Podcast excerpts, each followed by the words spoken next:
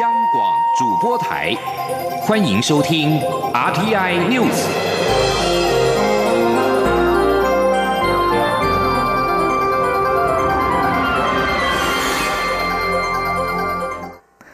各位好，我是张淑华，欢迎收听这节央广主播台提供给您的 RTI News。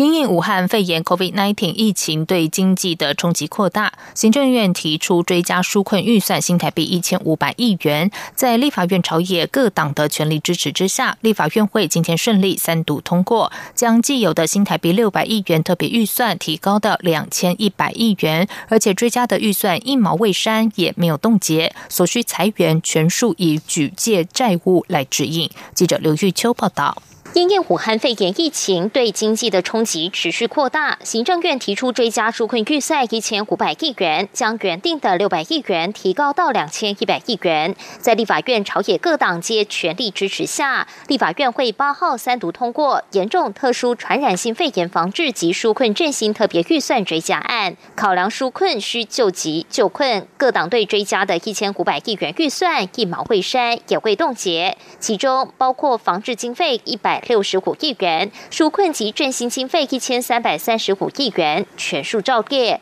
所需裁员全数以举借债务之意。立法院长游喜坤宣布审查结果。决议中央政府严重特殊传染性肺炎防治及纾困振兴特别预算追加预算案，一百零九年一月十五日至一百一十年六月三十日，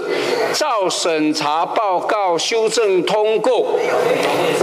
虽然立法院对行政院所提的纾困预算追加案一毛不删，但立法院也通过多项主决议，敦促政府落实纾困，协助民众渡过难关。包括要求行政院对各项纾困贷款计划提供民众至少一年宽限期，针对三十二万个没有加入餐饮职业工会的流动摊贩，从宽发放纾困金。行政院应提具体措施支持社福团体纾困，以及行政院应于一个月内将各机关以款计及预算执行公布在网站，并定期更新等。至于在野党要求行政院严议五保的弱势劳工，比照劳动部自营作业者发给三个月共三。万元的生活补贴，针对投保国民年金的弱势民众提出排付纾困方案，以及参佐多国采发国人现金的救急纾困手段等主决议，因行政部门认为挚爱难行，最后则不敌民进党团的人数优势，均遭封杀，未能通过。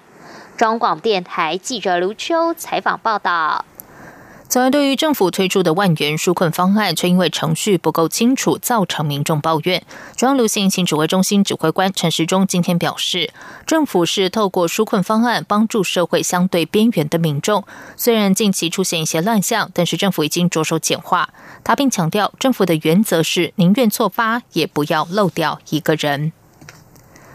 在武汉肺炎的疫情之下，全球的体育赛事都停摆，而全球率先开打的中华职棒今天再度跃上了全球体坛的瞩目焦点。今晚，台中洲际棒球场和新庄棒球场率先开放一千名观众入场观赛，不止吸引了国际媒体高度关注，球员、球迷的心情也相当兴奋。中职联盟强调会做好相关防疫措施，让大家都安心。记者江昭伦报道。中华职棒八号再度写下里程碑，在疫情期间领先全球解封，开放观众入场。在新庄棒球场登场的是富邦悍将对上统一狮队，台中洲际棒球场则上演中信兄弟与乐天桃园之争。虽然初期只允许一千名观众入场，但相关防疫措施相当严格。从入口处开始就必须要填写健康声明书、量体温，出入口动线都有管制，同时要求球迷戴口罩，座位也都采实名制梅花座，随时保持安全距离。尽管防疫规范不少，甚至禁止场内饮食，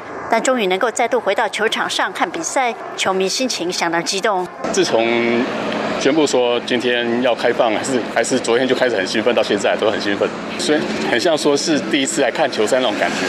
看转播，然后就觉得没办法现场帮他们加油，就觉得有点难过。嗯，但是现在可以进去，又觉得蛮感动的。对，很激动，都要睡不着的。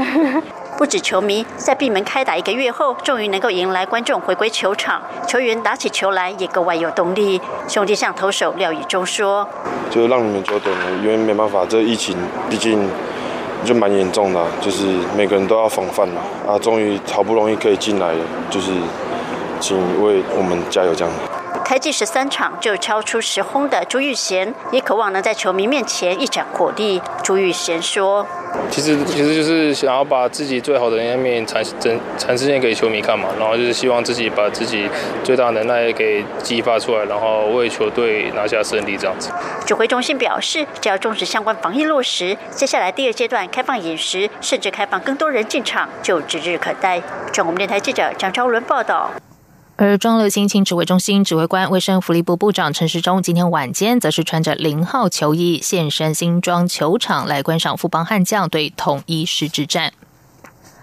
中流行情指挥中心今天宣布，国内没有新增个案，已经是连续第二十六天没有出现本土病例。指挥官陈时中认为，这代表台湾疫情趋缓，因此只要民众和业者能够符合政府要求的防疫条件，未来就可以逐步松绑室内一百人、室外五百人的人数限制。记者肖兆平报道。中央流行疫情指挥中心八号宣布，台湾没有新增 COVID-19 武汉肺炎确诊病例，确诊人数维持在四百四十例，且连续二十六天没有出现本土病例。指挥中心新指挥官、卫生福利部部长陈时中说：“这表示国内疫情已经逐渐趋缓，但还不能因此松懈。”他说：“疫情在台湾看起来是渐渐的在稳定。”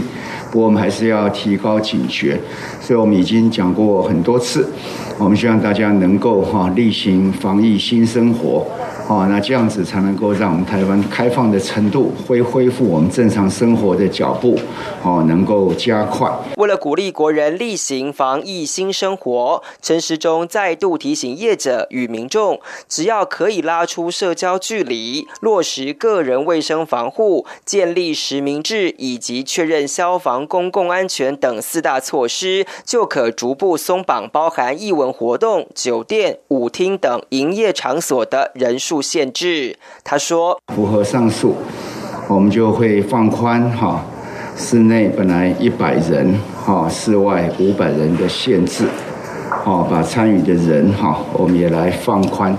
所以刚才讲过有这样的一个几点哈，请大家能够确实的来遵守，好，那我们的生活品质哈逐步会来改善。指挥中心定出放宽四大原则，但还是要经过地方政府实际管控情况才能评估核准。同时，也呼吁民众做好个人防疫工作，才有机会进一步提升生活品质及经济发展。中央广播电台记者肖兆平采访报道。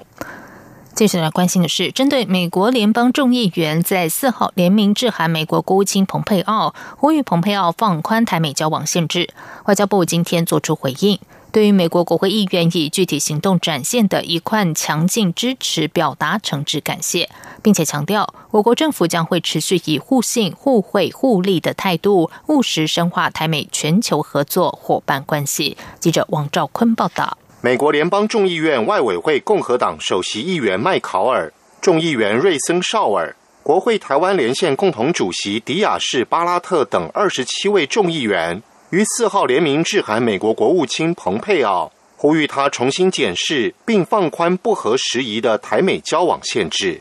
外交部除对此表达感谢外，也重申会持续务实深化台美关系。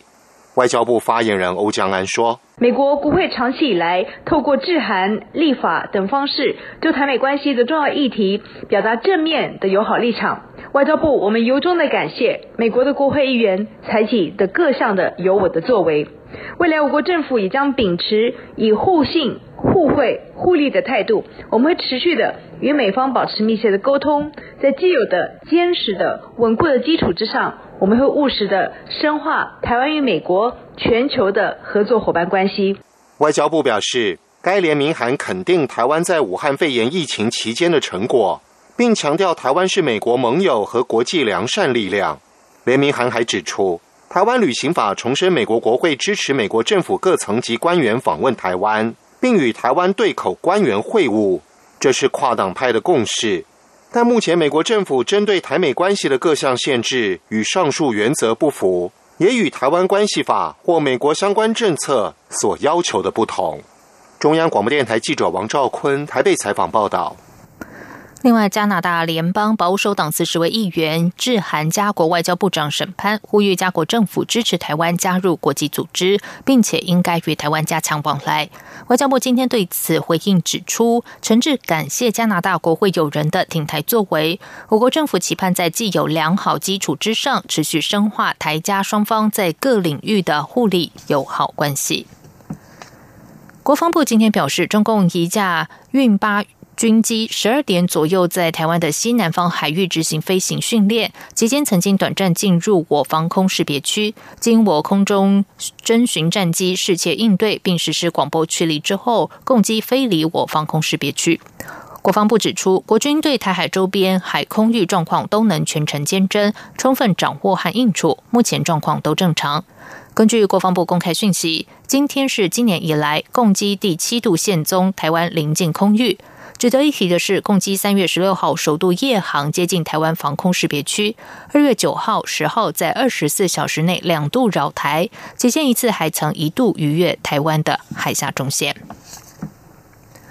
在外电消息方面，路透社报道，针对中国在具有主权争议的南海海域片面禁止五月一号到八月十六号的渔业活动，越南今天表达抗议。在几周之前，越南当局表示，该国的一艘渔船遭到中国海警船撞沉。越南和中国因为蕴藏丰富的石油和海底资源的南海主权，多年来存在争议。两国渔船与海上巡逻船舰经常发生冲突，越南南海成为东海。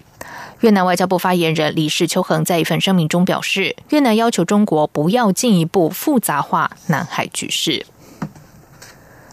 马来西亚国会下议院议长穆罕默德·阿瑞夫发表声明，将在十八号举行的国会议程中加入马哈蒂提出对现任首相穆尤丁的不信任动议，意味着马来西亚政坛可能再度风云变色。穆罕默德·阿瑞夫今天表示，已经收到前任首相马哈蒂的通知书，要求国会下议院十八号召开的会议中加入两项动议，其中一项遭到驳回，而另一项获得接纳。被放入议程的是马哈蒂认为穆尤丁并未获得多数国会议员支持，因此对他提出不信任动议。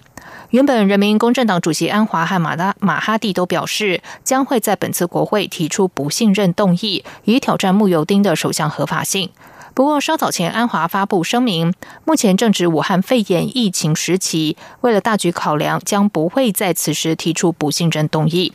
不过，土著团结党名誉主席马哈蒂仍然频频放话，表示不认同穆尤丁的首相地位。而讽刺的是，两人同属土团党最重要的第一、二号位置，却因为意见不合导致党内分裂。日本境内的武汉肺炎 （COVID-19） 单日新增病例，从三月三十号开始持续创单日新高。日本放送协会 （NHK） 报道，进入四月后，日本单日新增病例大多超过两百例，最高峰出现在四月十一号的七百一十九例。五月一号跟二号虽然分别出现两百六十六及三百五十例，不过之后新增病例数就趋缓。七号更是低于百例，疫情在目前看似趋缓。不过，日本东京迪士尼乐园原本预定五月中旬可以重新开园，但是园方决定在日本政府没有解除紧急事态宣言，还有停业预警之前持续闭园。另外，在南韩，南韩的首都的首尔几家夜店，则是疑似传出了群聚感染事件。南韩中央防疫对策本部今天紧急公布，今天凌晨零点之后，境内最少新增十三起武汉肺炎确诊病例，其中多数病例和首尔市龙山区梨泰院的三家夜店有关。在原本疫情已经趋于稳定，南韩政府放宽社交距离措施之际，却再度传出社群感染，让南韩政府升高忧虑。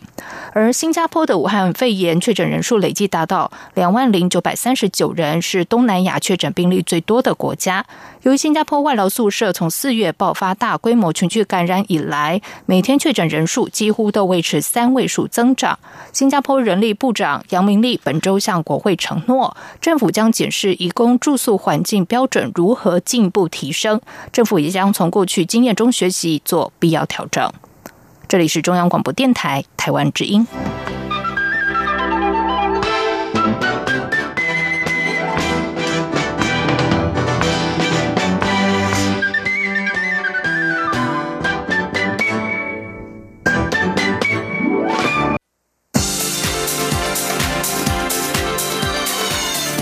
是中央广播电台台湾之音，欢迎继续收听新闻。时间是十九点十五分，欢迎继续收听新闻。针对南美洲友邦巴拉圭参议院日前表决与中国建交案，但是没有获得通过一事，外交部发言人欧江安今天回应指出，台巴都是民主自由国家，我方尊重巴拉圭的民主程序。驻巴大使馆也将持续积极和反对党寻求沟通，化解相关疑虑。欧江安并且强调，巴国总统阿布多支持深化台巴关系，我与巴国合作计划也在顺利的推动，未来将持续深化双边邦谊及合作关系。记者王兆坤报道。外交部发言人欧江安表示，巴拉圭反对党左派大阵营参议院党团七名参议员在三月连数要求巴国行政部门立即与中国建交。该提案经参议院临时会进行表决，出席的四十一位参议员中，二十五票驳回，十六票赞成。因此，八国参议院依据表决结果，正式驳回左派大阵营党团提案，并予以存查。欧江安表示，巴拉圭与台湾同为民主自由国家，各党团国会议员可有不同政治主张与立场。对于巴拉圭左派党团，提出与有我八国执政党立场不同的声明案，外交部及驻馆都会继续密切注意。欧江安说：“我方尊重巴拉圭的民主的程序，驻巴拉圭的大使馆也会持续的积极的跟巴拉圭的反对党来寻求沟通，化解相关的疑虑。”欧江安强调，台湾与巴拉圭常年邦谊密切友好，八国总统阿布多也多次在各种不同场合公开力挺台巴深化外交关系。我驻巴拉圭大使馆与八国各界人士，包括行政部门官员与国会议员，都有良好互动及深入了解。目前两国各项裨益民生的合作计划都顺利推动，我国将继续在各领域深化与巴拉圭的邦谊及合作关系。中央广播电台记者王兆坤台北采访报道。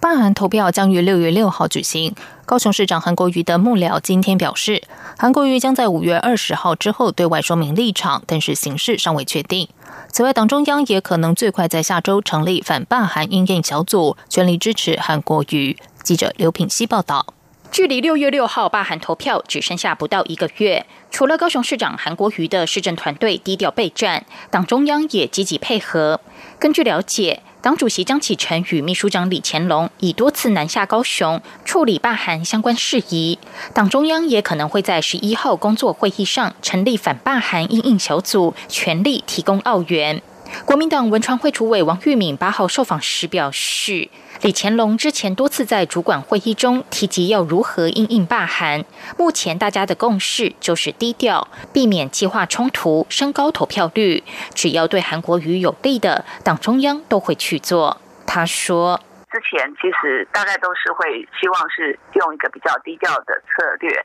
不希望把这个投票率冲高，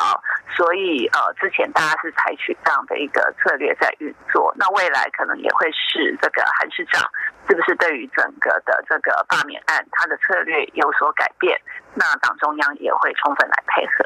有媒体报道，韩国瑜将在五月二十号后以影片方式对外发表有关罢韩的谈话。对此，韩国瑜幕僚指出，韩国瑜的确会亲自对外说明立场，但是要举行记者会，还是以直播拍摄影片的方式，目前还不确定形式。此外，韩国瑜申请停止执行罢韩投票，七号遭最高行政法院驳回确定。韩国瑜的委托律师叶庆元八号受访表示，韩国瑜可以在针对四月十七号中选会公告罢韩成案一事申请停止执行，但仍有法律上的风险，一切尊重韩国瑜的决定。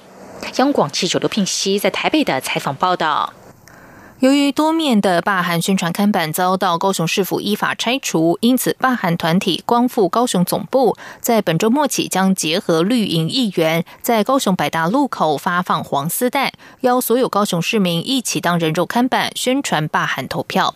罢韩团体表示，六月六号投票当天，他们将在光复高雄总部前架设舞台，播放电视台即时的开票画面。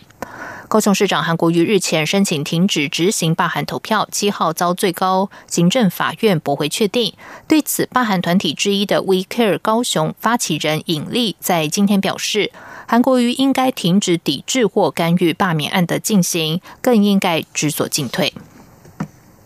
继续来关心的是，财政部今天公布了最新台湾海关进出口统计，受到俗称武汉肺炎的 COVID-19 疫情影响，四月总出口降到两百五十二点四亿美元，为两千零七年五月以来不含春节月份的最低水准，年减百分之一点三。尽管目前各国陆续解除封锁，恢复经济活动，但由于五月出口不再有去年低基期的优势，财政部预估年减幅会扩大到百分之负四到负六之间。记者陈林信宏报道。由于武汉肺炎疫情扩大，也烧至欧美地区，各国相继实施封锁管制措施，影响实质经济活动。加上原油为首的国际原物料价格震荡走低，台湾船厂货品外销普遍萎缩。四月总出口降至两百五十二点四亿美元，为二零一七年五月以来近三年来不含春节月份的最低水准。不过与上年同月比较，则因为基期偏低，年减幅只有百分之一点三。至于进口两百二十九点七亿。亿美元年增百分之零点五。从出口国家来看，在疫情重灾区的美国，台湾对其出口已明显受到影响，只低度成长百分之一点五。欧洲疫情也相当惨重，台湾四月对其出口年减达两成，是近五年来最大降幅。至于疫情控制相对较好的中国与香港地区和日本，因电子零组件外销畅旺，各年增百分之十四和百分之十七点五。财政部统计处处长蔡美娜说：“对美国的出口增加只有百分之一点五，也是收敛到比较低的一个水准。这个百分之一点五的年增率，我们查一下，是一百零六年十月以来，不包含春节在内的次低的水准。也就是说，只比上个月，上个月是负三点一，再来就是这个月的一点五。所以，对美国的出口的增率，其实也在缩减当中。”展望五月，财政部指出，虽然国际间传出好消息，疫情稍微和缓，且各国也都有陆续解除封锁的措施，希望能够重新启动经济活动，但在疫苗还没有问世之前，疫情发展还是有高度的不确定性。预料国际间的消费和投资活动不大可能迅速恢复到以往常态的水准。不过，正面消息是油价已稍有止跌，对于台湾船产货品出口有帮助，在正反影响下，预估台湾五月出口仍面临挑战，且因为五月不再有去年低基期的优势，预估年减幅会扩大至负百分之四至负百分之六之间。中央广播电台记者陈林信宏报道。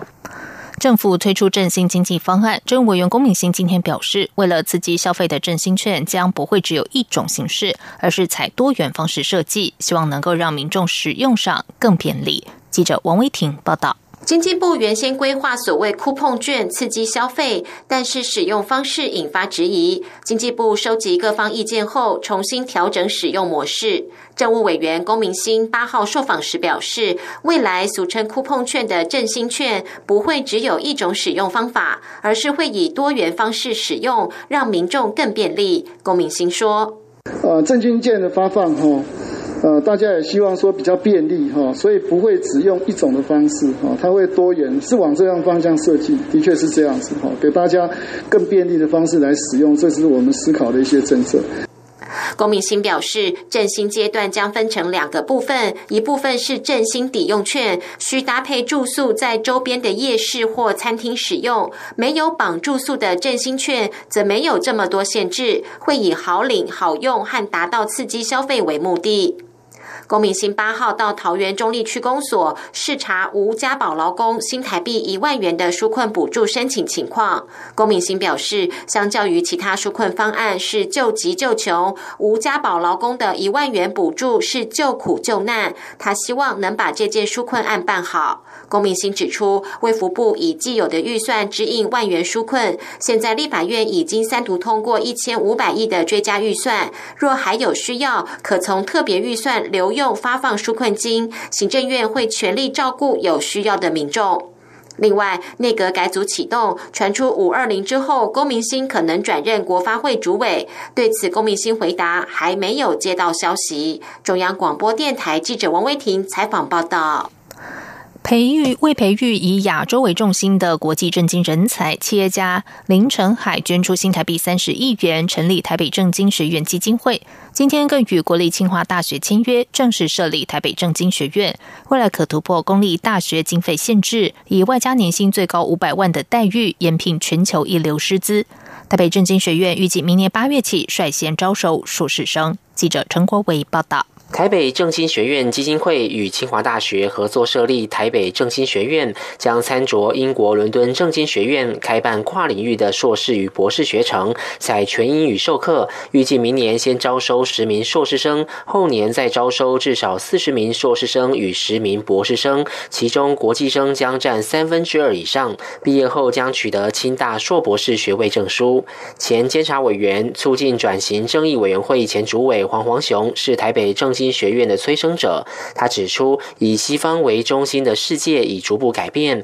他期盼台北政经学院在二零三零年后，能和伦敦政经学院一样，成为具有世界性声望的学府，为台湾、为亚洲、为人类来创办一所引领世界以历史思潮的学术殿堂，更成为我多年来的梦想和追求。包括黄荣村、曾志朗、吴清基、蒋伟宁等四位前教育部长，都以职工身份担任台北政经学院基金会董事，并参加签约典礼。现任教育部长潘文忠也出席见证这个台湾高教史上重要的一刻。我相信清大结合着人文跟科技啊，以这样的一个基础，未来在整个高教的发展上，又是另外一个不同的局面。台北政经学院基金会董事林家宏代表父亲保家机构创办人林成海出席典礼。他指出，林成海以个人信托方式设立三十亿基金，孳息将作为台北正经学院经常性的运作经费，估计每年可运用的经费在一亿元以上。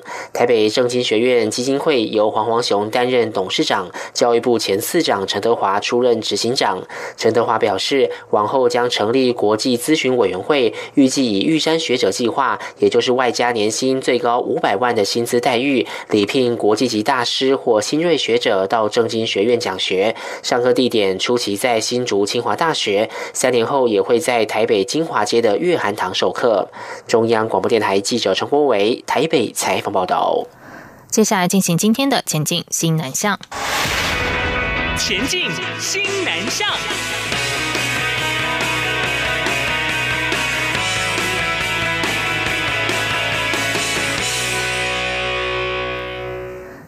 在武汉肺炎 （COVID-19） 疫情蔓延之际，为了协助泰国皇家移民局第一线执法人员做好防疫措施，强化执法能量，落实边境管理，由旅泰侨界筹组的泰国台侨胞疫情联合应变小组，由泰国台商总会总会长郭修敏及泰国工厂警察协会主席张文焕代表，今天前往苏凡纳布机场，向移民局捐赠了四百件的防护衣，为泰国机场第一线执法人员加油。